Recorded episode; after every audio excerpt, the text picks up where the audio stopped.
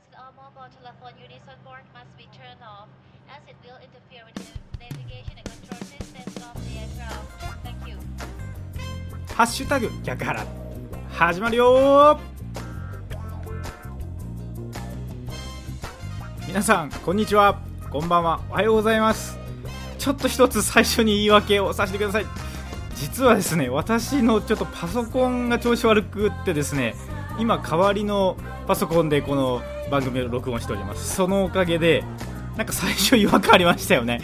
いつものなんかこうちょっとですねこうなていうんですか音を変えて「ハッシュタグ逆から始まるよ」とかでやってたのがですね今ちょっとこの代わりのパソコンに入ってないもんですから普通に録音して 今撮りました。ちょっと変な感じになりましたけれどもこの「ハッシュタグ逆から今週も元気にやってまいります。いつも通りのオープニングトークを始めていきますけれども「ハッシュタグ逆腹」この番組は逆の物差し校と腹を作る読書会の逆腹をつなげた逆腹が番組名になっています。逆の物差し校名古屋の代表私市川秀幸が読書体験と日常生活をリンクさせて物語っていくラジオ番組です。今日の番組はフリートークのコーナーということで7月に入りまして2019年が半分終わりましたので前半の1月から6月まで振り返りを行っていこうと思います。そしてエンディングへと続いていきます。さあ今日も元気にいきましょう。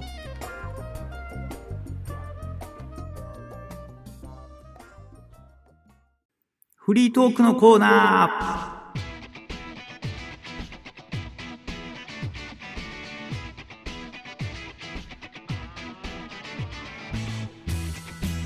はようございます。こんにちは。こんばんは。どの時間帯に聞いていただいているでしょうか。ハッシュタグ逆から。今週も元気にスタートしております。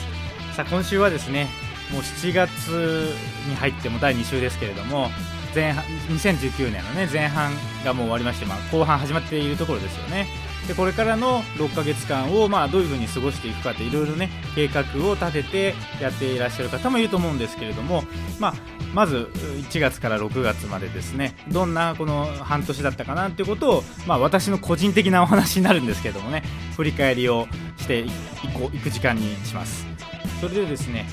まず1月ですよね2019年になって1月最初ですけれども名古屋ではですね1月がですね原読がありまして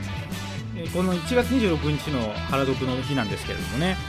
まあ、これ京都の逆の物差し子と同じ日だったんですよ。で突然ですね清水店長が名古屋に途中下車で寄っていただいたんです。ありがたかったです本当に。まあ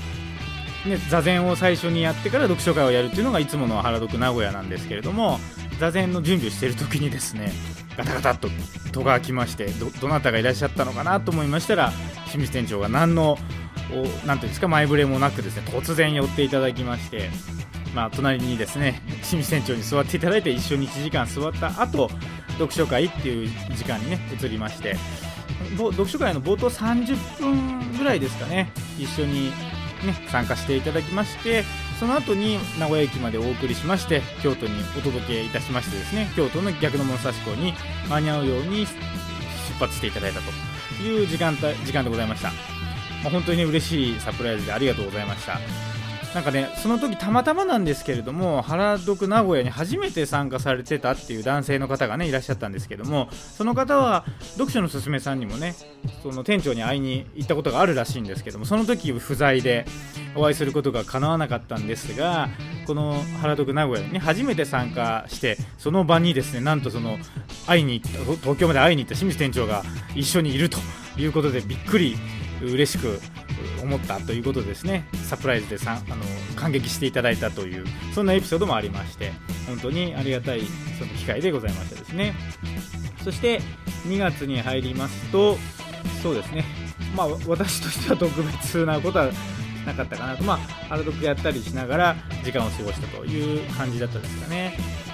そして3月ですね、3月はま年度末ですからね、そうだ、まあ、この2月、3月あたりっていうのは年度末に向かってなんですけど、まあ、私のね仕事っていうのは年末からそして年度末にかけてが一番1年の稼ぎ時でしてですね、まあ、ひたすらにまっしぐらに仕事に取り組んだ日々だったかなというふうに思っております。3月10日はですね名古屋でえ今年で逆の物差し子名古屋初めての開催になりましたですね。ただ私自身はですねちょっとプライベートの都合がありましてえー、っとこの日は懇親会の途中で退席するということになってしまいまして、まあ、皆様にね運営はお任せしてなんですけれども途中退席をするということになってしまいましてちょっと申し訳なかったなと。そしてこの日はそうですね吉川さんにも名古屋まで来ていただきまして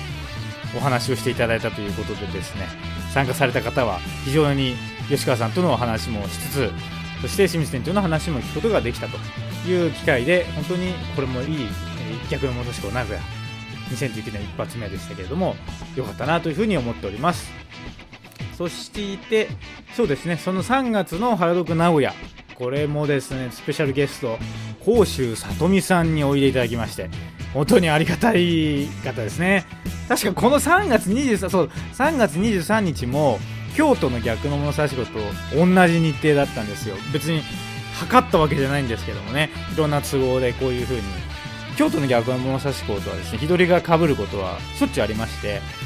まあ、本当にこの日もですねその京都の逆の物差し子に参加される前に名古屋に寄るということで里見さんに名古屋のハルドグに来ていただきました。ありがたいですね。一緒にね読書座禅をしていただいてその後読書会にも参加していただいてまたねお送り名古屋駅までお送りして京都の逆の物差し子に間に合うように出発していただいたというこの機会でございました。ね。3月もそういった風に過ごしましたですね。そして4月ですね。4月1日がそうですよね。新元号が発表された。4月1日11時41分頃でしたですかね。この日本当は11時半からねなんか発表されるっていうような、まあ、最初のニュースだったですけれども実際には41分ぐらいだったですね。令和となりますということでしたね。私はこの日は事務所で仕事をしてましてねその、まあ、ラジオをいつも事務所ではかけながら仕事してるんですけどもラジオでですねラジオでこの令和になったというニュースを聞きました。だからそのラジオなんでねよよかったですよ。その菅官房長官がこう掲げ掲げたあの絵っていうのがないもんですからラジオのアナウンサーの方が令和になりましたと。令和の令は命令の令って言ってたかな。要はあの漢字それから平和の和とかいうふうに発表されてましたけど、まあ、今こうやってね私もラジオっぽくポッドキャストで喋ってますけどやっぱりねこう映像ない形で伝えるやり方っていうのはあの時なんかあこういう風にお伝えするんだなっていう風になんか感じたことを覚えております。そしてそうですね。その4月の1日に、まあ、令和となったんですがいよいよ4月30日には、まあ、今でいう上皇様ですねがこうご退位されるということで4月30日の5時からえ即位冷静殿の儀っていうんですかね、あ対位冷静殿の儀っていうんですかね、その儀式が行われて、まあ、ちょうどこの時ですよね、ちょうど10連休でしたから、私は、まあ、この4月30日の時は、家でテレビでですね、様子を見ていました。まあ、前にね、昭和から平成に変わった時は、私は個人的にはですけれども、まだあの時、小学生だったかな。小学生だったか中学生だったか、まあ、要は子供だったんですよ。ですから、言語の変化っていうのは、あのタイミングっていうのは、なんかあんまり、なんですか、パッとしなかった。まあ、あとは、ね、やっぱり、まあ、昭和天皇の崩御に伴って、この言語変わるっていうタイミングでしたから、なんとなく世の中のムードも、こう、ちょっと、どうしてもね、暗い感じだったっていうことだったんですけど、今回はね、違いますから、まあ、せっかく大人になってですね、こういうタイ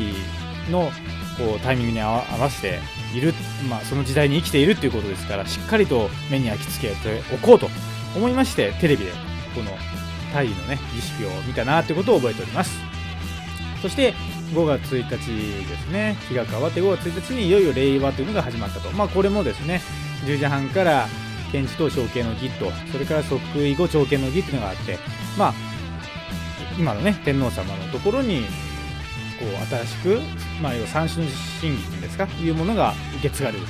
という儀式がありまして、まあ、これは愛知県民としてはですねまあ、特に名古屋に熱田神宮というところにその三種の神儀の中の一つ草薙の剣と言われるものが放火、まあ、まあ、保管されているというか祀られているということでそれがですね、まあ、こうやって新しく天皇の天皇様の、うん、天皇陛下のなんていうんですか即位に従った伴って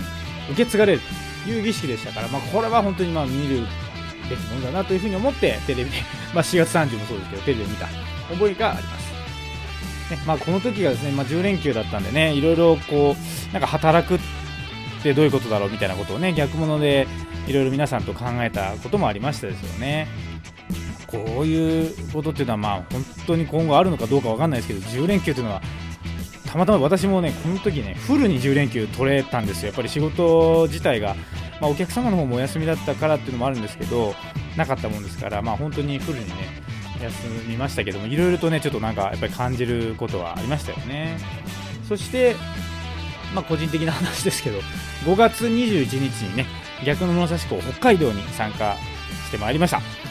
ね、本当にいつもね名古屋でも逆物やってますけれどもやっぱりね他の地域の逆の物差し子に参加するっていうのは非常に何て言うんですかこう刺激にもなりますし、うん、あの勉強にもなります、ね、ですからまあ北海道のね逆物差し子って、まあ、今回3回目だったんですけどね、まあ、皆さん逆物の北海道のメンバーの皆様とも顔見知りになってですねやはり向こうの雰囲気はいいなということで斉藤専務を中心にねこう雰囲気を作り上げられているところを目の当たりにしてですね自分自身も勉強になったというふうに思っております。あそうですね。ちょっと言い忘れますけど4月の、ね、29日の逆の物差し校の東京にも私参加しましたのでそうですね。あの名古屋以外の逆の物差し校にもこう参加してですね自分自身の名古屋でどういう風にしたらいいのかなっていうのは常にこう考えているんですけれども東京の逆物だったり北海道の逆物行っていろいろ学ぶことを多く帰ってきたというこの4月5月でしたですねそして6月に入りまして、まあ、6月ってねもう先月の話ですけれども6月30日に浜松で初めてね逆の物差し子をやるということで、まあ、その準備をこういろいろと取り組んでやった1ヶ月だったかなというふうに思います。まあ、本当にね蓋を開けてみれば浜松でね初めてやってどうなるんだろうかなというふうに思ったんですけれども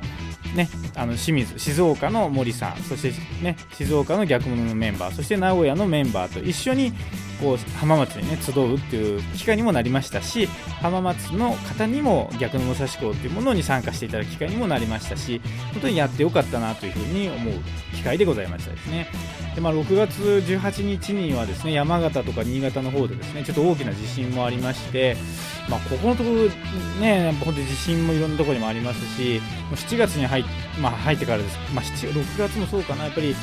豪雨がね特に九州の方にはもうすごい量が降っているっていう、まあ、雨がね降っているということで、まあ、地震ですとかその雨もそうですけどもね自然災害と言われるものには非常にこの6月7月っていうのはなんか敏感になったなというふうに思っております。まあね、これからまだね、梅雨も続いていますから雨がねまだこれから降るところもあるでしょうし、まあ、梅雨明けたとしてもですね夏、それから9月ぐらいまでは、ね、雨はたくさん降るところもあると思いますしやっぱり最近の、ね、傾向としては非常に集中した地域にとこところにドカーッと、ね、雨が降るというようなことですから本当にね、えー、まあ、注意しないといけないなというふに思いますし、まあ、地震もですね、えー、やっぱりいつどこへ起こるかわからないことですから、まあ、本当に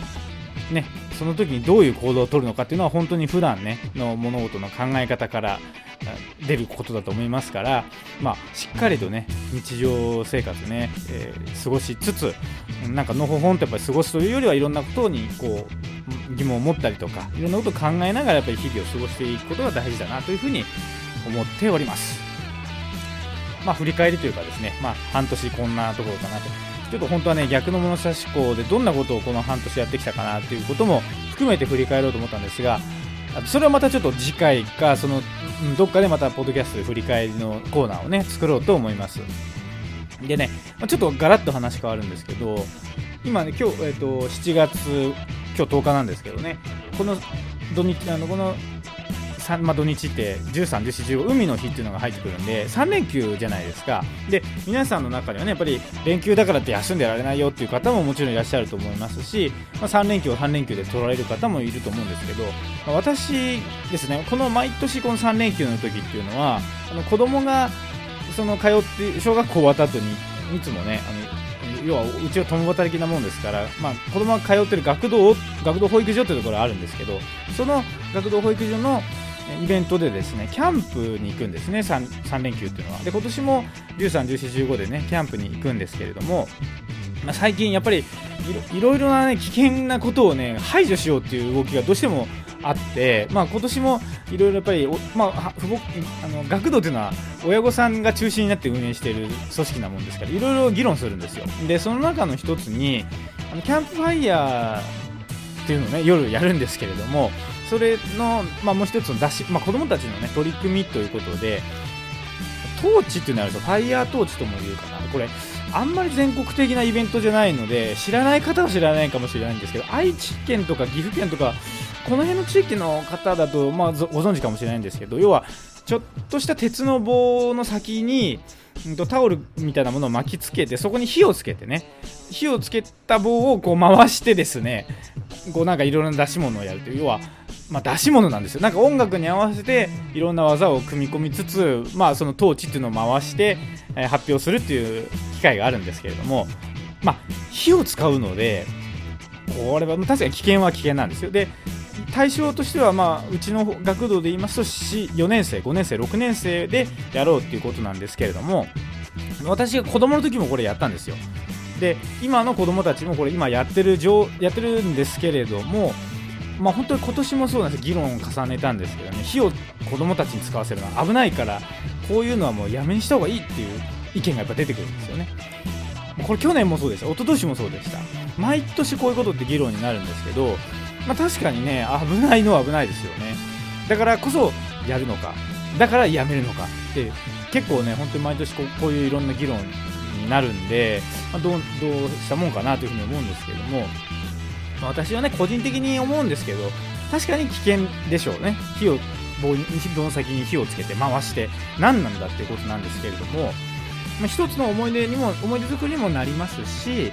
火っていうのは危ないものなんだよっていうのを、まあ、間接的にね子供たちに伝えることあるいは子供たちは自分自身で学習する、まあ、一つのいい機会じゃないのかなというふうに私は個人的に思うんですよ。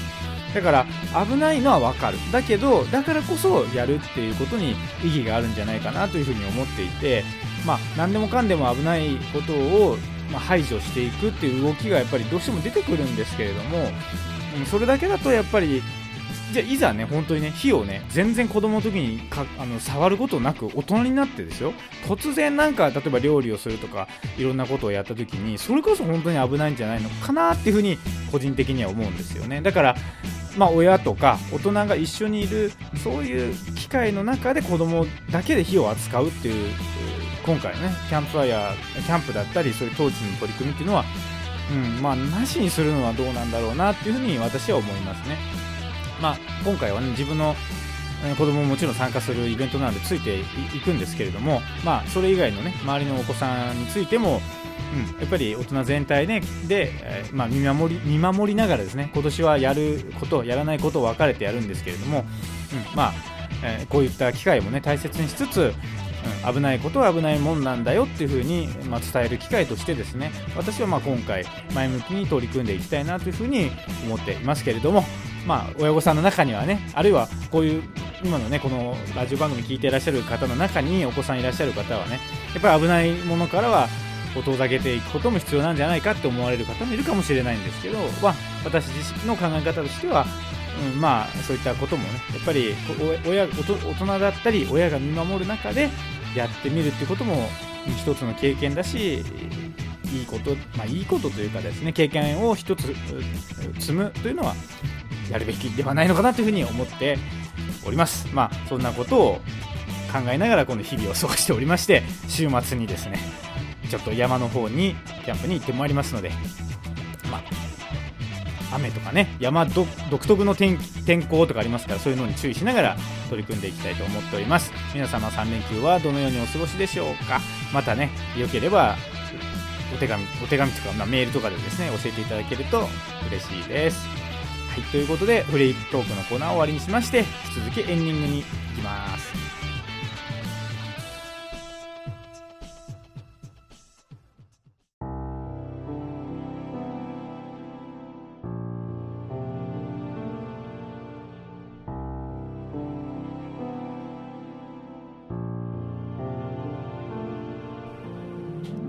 ハッシュタグ逆腹今日はこれにて終了。皆様お聞きいただきありがとうございました。いかがでしたでしょうか？さてここで告知です。次回の原読名古屋そして次回の逆物名古屋そしてもう一つ。原読北海道名古屋でやることになりましたのでそのご案内です。次回の原読名古屋ですが7月27日土曜日15時3時から5時ですね。会場は正寿寺さんといういつものお寺になっております。正しいに寿のお寺と書いて正寿寺さんと読みます。こちらで原読名古屋座禅会腹を作る座禅会腹を作る読書会ということで座禅会と読書会組み合わせて行います。7月27日土曜日3時から5時でございます。そして次回の客の名古屋は読書のすすめの小川さんが名古屋に来てくれます。7月21日日曜日。2時半から4時半。これはのりたけコミュニティセンターという場所で行います。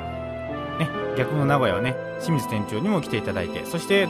小川さんにも来ていただくということで 2, いや2パターンでやっておりますが今回は小川さん。7月21日日曜日の2時半から4時半で開催になります。そして原読北海道名古屋でやるということで決まりました。急遽決まりましてこちらのご案内。9月1日日曜日の1時半から4時半。場所がちょっとまだ未定なんですが名古屋駅付近。これはですね北海道の斉藤専務といいまして HS 株式会社というですね出版社の専務様でございますが本を、ね、出版する会社の専務様が実際に携われた「老後に学ぶ」という本でですね腹を作る読書会を行うということで名古屋でですねわざわざ名古屋に来ていただいて開催することましたのでぜひたくさんの方にお集まりいただきたいと思います。9月1日日曜日の1時半から4時半は腹を作る読書会北海道を名古屋でやるということでぜひこちらよろしくお願いいたします。さてハッシュタグ逆腹ではお便りを募集しております。メッセージはメールで送ってください。E メールのアドレスですが逆派アットマーク Gmail.com です。逆派の綴りは GYAKU HA です。で Gmail で gmail.com ですね。逆派アットマーク gmail.com までメールをお願いいたします。ご意見ご感想あるいはアドバイス何でも送ってくださいね。原読名古屋に参加したいとか逆物名古屋に参加したいとかあるいは9月1日のねその斉藤専務が来る原読北海道名古屋に参加したい。などでも OK です。ラジオネームなんかなんかもおお書き添えいただきますとラジオネームでご案内いたします。メールはいつでもお待ちしております。それでは今日の番組はこれにて終了です。最後までお聴きいただきありがとうございました。ちょっと今回パソコンが違いましたのでお聞き苦しくて申し訳ございません。ハッシュタグ逆腹次回の配信まで皆様ごきげんよう。さようなら。